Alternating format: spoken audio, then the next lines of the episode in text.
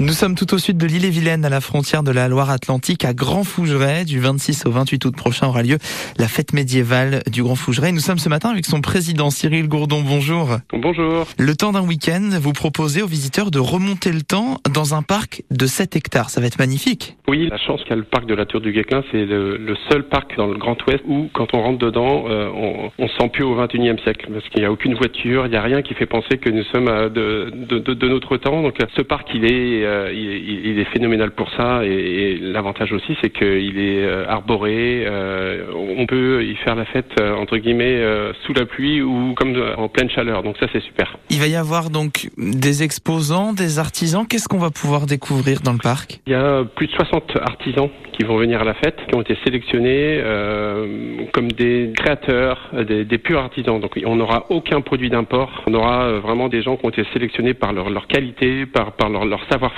Première fois qu'on voilà qu'on va faire ça et c'était vraiment une volonté de faire monter en, puissance la fête. Et d'un autre côté, on aura plus de 100 spectacles et représentations de troupes comme euh, la compagnie Capal, qui a longtemps œuvré au, Puy du Fou. On aura aussi euh, la compagnie Mandalas, on aura la compagnie Canaï, qui sont qui sont très réputés euh, pour leur en tant que cracheurs de feu, des saltimbanques. On aura aussi un spectacle qui va être très original, qui a été créé exprès pour la médiévale, le spectacle de drapé aérien, qui a été créé avec Fred Deb. C'est la référence mondiale au niveau du drapeau aérien. Donc ça, c'est une réelle chance pour nous. Elle va venir à Confougeray. Donc ça fait quatre ans qu'elle travaille sur le dossier. Vous allez voir, ça va être un moment qui va être complètement magique. On aura aussi la Prima Nocta, euh, une troupe euh, de musiciens belges euh, qui sont absolument énormes. pour tout rien vous cacher, ils se produisent en ce moment en Belgique, là, devant des publics de plus de 10, 20, même 30 000 personnes. Donc c'est voilà on a la chance de les avoir à Ganfougeray pour notre concert du samedi soir. Tous ces spectacles-là, ils sont en nocturne parce qu'il y a une partie aussi de la fête qui est nocturne. Tous les spectacles sont nocturnes ou il y en a un petit peu partout dans la journée? Alors, on a deux spectacles nocturnes euh, euh, qui sont sur réservation avec un repas puis spectacle drivé euh, par Jacques Ravelot et Étienne Garnier. Donc Jacques Ravelot, c'est une référence nationale en, tant que metteur en scène. Hein. C'est lui qui a fait le spectacle de Clémenceau à Paris en, 2020. 60 figurants et puis de nombreuses troupes qui vont faire partie des spectacles nocturnes qui vont durer peu une heure et demie. Et à côté, donc en journée, on a de nombreux spectacles euh, sur euh, quatre scènes différentes. Vous allez voir, il y en a pour tout le, tout, tous les goûts. Il y a aussi euh, des compteurs qui vont venir.